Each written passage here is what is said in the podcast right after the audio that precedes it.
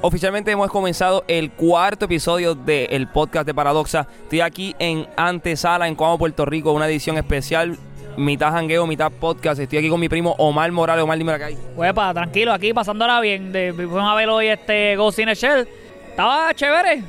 Hablamos de eso ahora. Estoy aquí con el resto del corrido. Está Juan, está Wichin, Ricky Joel, Guillermo, está hasta esto Roberto aquí, esto Rivera TV. Pendejo Wichin es igual de mierda que la película Suicide Squad, cabrón. Eso es lo primero que tengo que decir.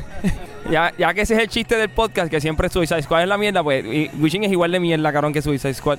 No sabía esa y, y me alegro que haya que cogió Suicide Squad porque usualmente la acusan de chiste es la de Batman vs Superman. No, y- pero Batman y Superman, la versión extendida es buena. No, claro, claro, es verdad. Este, yo se lo he dicho a todo el mundo. Si no han visto la extendida, es como si no hubieran visto Batman vs Superman en realidad. Pero Suicide Squad en verdad es una mierda. No hay break, ahí no, hay- ahí no, hay- no, no- no podemos buscarle. Pero como, como dijo mi primo, ah, vimos, esta tarde vimos Ghost in the Shell. Eh, estrenó ayer, viernes. Es la nueva película de Scarlett Johansson. eh, está basado en un anime, un manga, que se llama con el mismo título, Ghost in the Shell. Omar y yo fuimos literalmente ciegos a la película sin saber absolutamente nada de ella. Íbamos a ver otra cosa. Iban a ver, iban a ver Power Ranger originalmente. Este, tuvimos unos percances en cuestión de las horas y el cine estaba súper lleno, pero vimos cosas en el Shell y estaba buena, ¿sabes? No, no me arrepiento de pues, no haberme perdido Power Ranger, la puedo ver después. Exacto. Íbamos, el plan original era- ver Power Ranger, el podcast que se supone que fuera fuera de Power Ranger. Yo lo dije que íbamos, ese era el próximo podcast, así que Power Ranger van a tener que esperarlo. Pero fuimos a ver Ghost in the Shell, super cool. Eh, solamente quiero una opinión del de, del que está al lado mío, que también la fue a ver. Juan, ¿te gustó sí o no? Sí, está buena la película. Ahí está. Eh, Omar, ¿te gustó? Sí, me gustó. Este, yo no esperaba mucho de ella al principio porque una no tenía planeado que iba a ver la película, pero en realidad es una película que se deja ver y a pesar de que es basada en el anime, aunque no hayas visto el anime, creo que la van a pasar, la van a disfrutar. Exacto, tiene una historia bastante compelling, ¿verdad? Que es como que bastante. Es, es bien relatable, es, es bastante Hollywood la historia. Y tiene todos los. En parte, estos son mis críticas. Tiene como que todos los clichés de todas las películas. Ajá, de todas las películas, como que este es el malo. eh, eh, Vamos a. De ahora en adelante voy a spoil the movie, so eh, pendiente. Pero tiene como que este es el malo. En verdad, este no es el malo. En verdad, el malo es este, es el de esta corporación gigante. Era como que, pues, ah, eso, es- eso es de esperarse. Y aparte de eso, sin- como dice Omar, si no has visto el anime, te la puedes gozar como quieras. Eh, visualmente es súper cool. Wi- eh, Una pregunta a este. ¿Wishing te gustó, sí o no? La película estuvo buena, pero no superó a la, a la del 95. Que para esos tiempos estaba muy adelantada el anime de- del 95. La, Eh, por eso yo quería a Wishing en el podcast, porque Wishing es el único aquí que ha visto el anime. Y Wishing, ya, ya lo escuchamos, y eso es lo que creo que vamos a escucharlo en toda la noche. Es que. sí, Wi- Wishing. No, pero que, que se quedó opinando, yo, yo digo lo que él dice. Eh, pero como dice Wishing, que, que no supera el anime. ¿El anime dura cuánto, Wishing? ¿Una hora? Una hora 23 minutos, esta dura como una hora y 46. Nunca se siente larga. Creo que el, el pacing de la película en, un momento como que draguea y es cuando se están cuando nos estamos enterando todo. Sí, sí, cuando están uniendo los puntos es que pues que, que tú sientes que se pone pues, que, que baja como que el tempo de la película, pero en realidad la película pues los efectos también eh, fue, fueron fundamentales para el entretenimiento de la película. Scarlett Johansson hizo un buen papel, ella pues ya la vimos este, en un par de películas de acción, pues como este Lu- Lucy era la película, Lucy, Black Widow en los Avengers y en las otras películas de Marvel. Creo que van a seguir viéndola haciendo quizás una secuela. Sí, el tema se queda como que bastante abierto al final para como que darle este ¿cómo es? para una secuela o una futura este re- ¿cómo es? este reimaginación de la serie de Ghost in the Shell. El ahora Aquí vienen mis críticas. Yo siempre tengo que criticar todo. Porque, pues, entonces, esto está en mi carácter. Eh, como dije, tanto los clichés de. Ah, este es el malo. No, ese no es el malo. El malo en verdad es este. Y esta es la mala, porque la doctora, eh, Oulette, ¿era que se llamaba? La doctora Outlet, este... Es como, es como una figura materna en la película de Scarlett como tal. Sí, es la doctora que, que pues que trata al papel de Scarlett Johansson, que es Mira, una está en un opera, en un grupo operativo táctico. Sí, vamos a explicar bien rápido la película. Eh, la película comienza con la creación de Scarlett Johansson. Scarlett Johansson es como este tipo androide. Sería un cyborg, un tipo cyborg. Este sería eh, la mente, una mente, una conciencia humana puesta en un cuerpo de robot. Robocop. Ah, más o menos, porque Robocop tenía otras partes humanas de pasar de su cerebro. Pues, en este caso es como que pues, la mente de, de Scarlett está en este cuerpo completamente... Y no era tanto la mente, era como la conciencia. Eh, ellos se le refieren, ellos se le refieren en la película a- al ghost de, de, de, de, su pasado, ¿sabes? A, a- a su conciencia. Tú sabes, no era que era la cara de ella cuando, como era originalmente, era simplemente la subconsciente de, la, de la otra persona que fue en su pasado. Sí, que ahí es que viene el título que dice Ghost in the Shell. Ghost se refiere al alma, ¿verdad? Eh, y es como dice Witching, es en la mente de ella en un, en un cuerpo artificial, ¿verdad? Eso es el, el- ok. Pues, y entonces, pues, como ella es one, one of a kind, es la única que existe de esa manera, eh, la meten en un grupo táctico. Bueno, en la película dicen que ella es la primera, pero en realidad, mientras ves el transcurso de la película, ella no es la primera. Lo que pasa es que ella es la, la última versión. Es como decir, los otros eran beta y ella es la, la versión original. La prueba, exacto. la- todo el mundo, todo el resto de las pruebas, ella es la, la que dio pie con bola. Pero la meten en este grupo táctico para, ata- para ¿cómo es? Eh, este, contraatacar ataques terroristas y este tipo de cosas. Entre los ataques terroristas eh, está el villano principal que se llama Kuso. ¿Kuso era que se llamaba? El villano se llama Acuse, pero como dijo Armando al principio del podcast, eh, tú piensas que es el enemigo, pero en realidad no es el enemigo. Es, es como, es como, este es el que tiene la, la verdadera verdad. Exacto. Es- él, es, él es el malo en los ojos de los gestos de los- del gesto de los personajes, porque él es el que en realidad sabe qué es lo que está sucediendo en realidad, y los demás están tratando de esconder eso. Entonces, como dije ahorita, está el tip- está el cliché de que él es el malo, en verdad no es el malo, en verdad él es el que tiene la información real. Está el, el- el corporativo, que ese sí realmente es el malo. Está la doctora Olet, que en este caso es mala, pero entonces termina siendo buena porque se arrepiente y le da este guilt, eh, ¿verdad? Es que la, la doctora Olet en el, el personaje, es, pues como tú dijiste, el personaje de, de mate- es materno, pero también tiene conciencia y es la que conecta el punto de que le- la que puede probar que conectar el, el- lo que la verdad con el presente. Porque en, todo el, en toda la película ese- eso es lo que se está buscando, la verdad. Y ella es el- la que puede traer a la coalición la verdad. Sí, to- todo, porque todo, todo es en el pasado. O sea, la película es presente, pero lo que Omar está hablando es que toda la verdad es algo que ya pasó. Y es como que, pues, todo este pasado, todo esto, eh, en, me gustó porque visualmente eh, Scarlett Johansson a cada rato tiene uno, como unos glitch.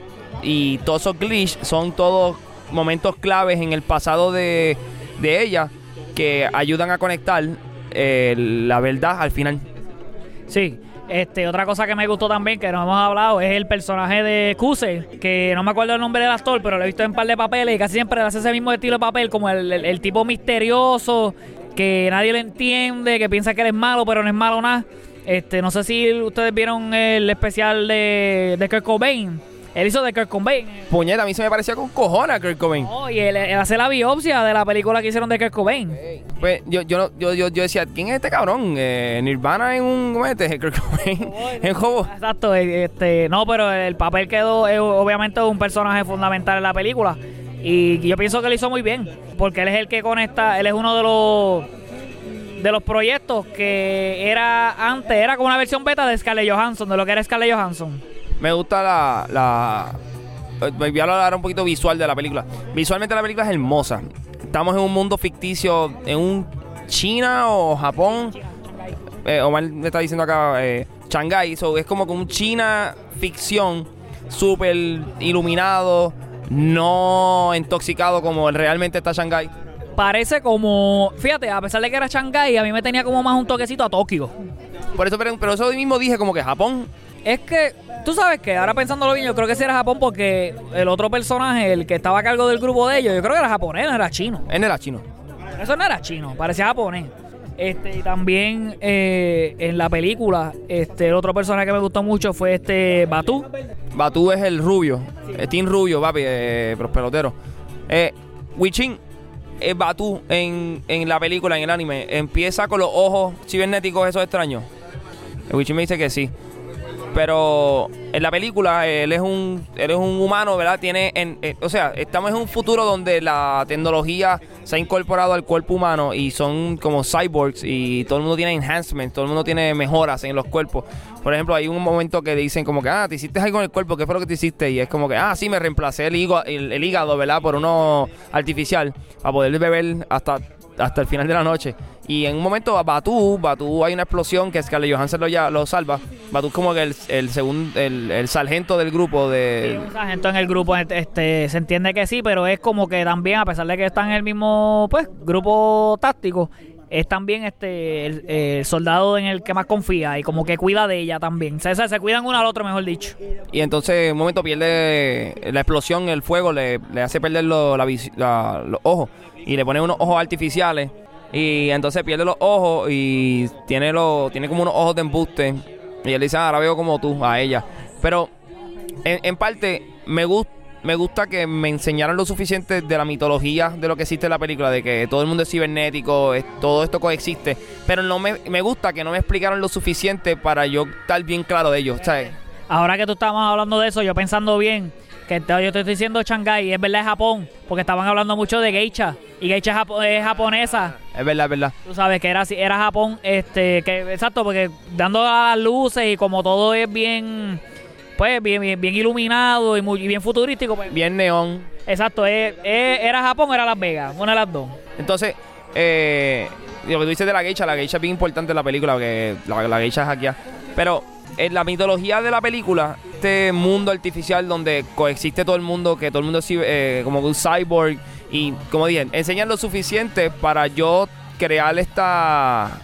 O sea, no me, me, dan unos ciertos puntos de la mitología de lo que es el, futuro y lo que es todo el mundo siendo cyborg, pero no me dan lo suficiente para como que ya montado y me dejan a mí la tarea a yo montar el map. No sé si me entiendas en lo que estoy como que tratando de explicar. Que lo que yo entiendo lo que tú quieres decir, pero también que yo estoy pensando que ellos también le están dejando este espacio porque todo el mundo estaba tratando de, de evolucionar de que se creen que van a evolucionar este haciéndose más máquinas que humanos y en realidad es el ser humano el que los va a llevar a, evolucionar porque las máquinas las crean los humanos. Tú sabes, una máquina no procrea otra máquina, siempre hay un humano envuelto en esa ecuación. Y no hay ninguna computadora todavía y quizás está en la misma en la misma película que se compare al cerebro humano. Me, gusta que, eh, viste, y es lo que dije, que no te enseñan todo de cantazo, porque en parte también es que la mitología en parte es, parte del plot de la película. Que el hecho de que el, supuesto villano era un invento igual que Scarlett Johansson, que es la protagonista, y que no. ¿Cómo se dice? Que, que no me enseñen todo de cantazo. Es porque pues, es parte del plot. Pero es a la misma vez como yo digo con John Wick. Que John Wick te enseña parte de lo que es este mundo de asesinos. Y hay unas supuestas monedas y hay un hotel. Pero tú no sabes cómo funciona todo. No. Y entonces... Es que también, es que también en ese caso yo creo que es que también es bueno en parte porque deja que, la audiencia crea su propio, ¿sabes? Como que puedan determinar, pues como ellos lo prefieran, a la preferencia de ella es algo bien abierto, pero con el pasar del tiempo sí van definiendo ciertas cosas. Eh, otra cosa que me gustó mucho de la película fue que me gustó en parte es, eh, es como más o menos los clichés que tú dijiste. Porque hay algo que, que hablan de que me gustó mucho. Me acordó a Batman Begin, que yo te lo dije mientras estaba viendo la película porque hablan que, que no, no es lo, que tú piensas, no es lo que tú eres, sino lo que tú haces, tus acciones son lo que te eh, definen. No es lo que tú piensas lo que te define, son tus acciones lo que te definen. Y también pues, en la película vi como muchos hints de otras películas, porque vi Batman Begin ahí, vi... The Matrix. The Matrix. También, no sé si te dieron cuenta, pero dime dime tú que el carro que ellos usaban no se parecía al DeLorean de Back to the Future. Yo pensaba que era más un Acura o un Lambo, pero a mí me dio el feel ese de, de, de, de Back to the Future, como del DeLorean. ¿Qué ustedes dicen? ¿Acura? ¿DeLorean? Yo me di cuenta del DeLorean. Del DeLorean yo lo, lo asocié a las millas. A mí me gusta cuando las películas futurísticas no hacen como que el carro más futurístico del mundo y sigue siendo un carro bien cuadrado. Eso yo estaba pensando, como que puñeta, como que estamos en el futuro y tenemos un fucking carro como que parecido al DeLorean, como que no me hace sentido, como que... Igual que yo le dije a Omar, como que esto es como que mega futuro y la alma más letal. Ah, eso estábamos hablando porque en la, en la, en la película, a pesar de que basado en el futuro, mantienen una integridad, cosas pues de, del pasado, porque los carros no volaban ni nada por el estilo. Eran, bueno, yo creo que yo vi hasta como un Monte Carlo, entonces lo que hace es que, le ponen muchas cosas de plástico para que sea futurístico, pero en realidad es basado en un cajo viejo. Eh, igual que pues hay robots y muchas cosas futurísticas. Y a la hora de la verdad, todo el mundo está usando una pistola. Y con silenciador, ¿sabes? Como que, de verdad, esto es todavía la mejor tecnología que tenemos. Wichin, la pistola del maletín, esa es la misma del... Eso sale en la película de anime de. Y se ve igual de cabrón que en el anime. Sí, por lo menos. Ah, buen día, Wichin, habla. sí, sí, sí.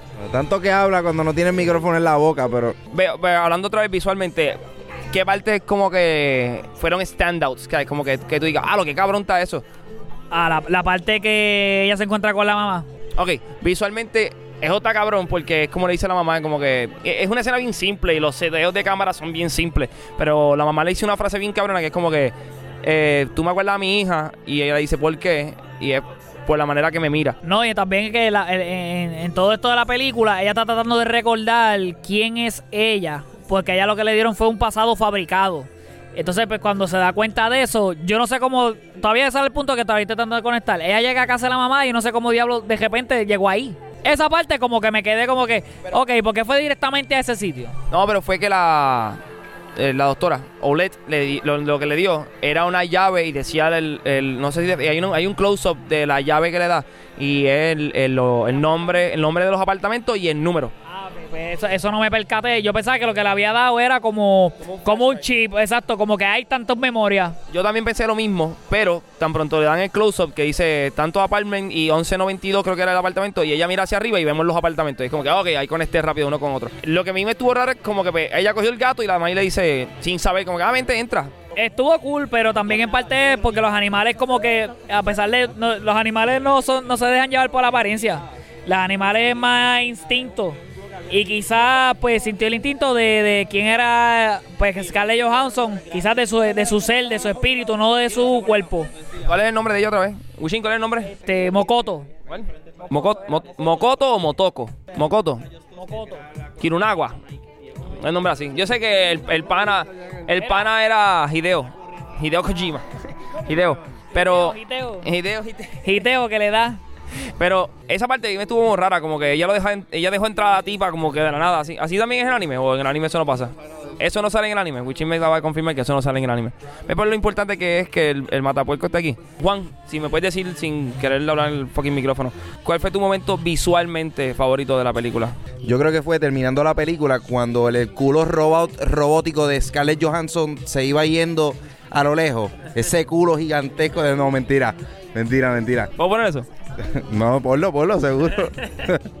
no, pero bueno, de verdad hubieron un par de, de momentos chéveres, ¿viste? Pero específicamente uno así como tal.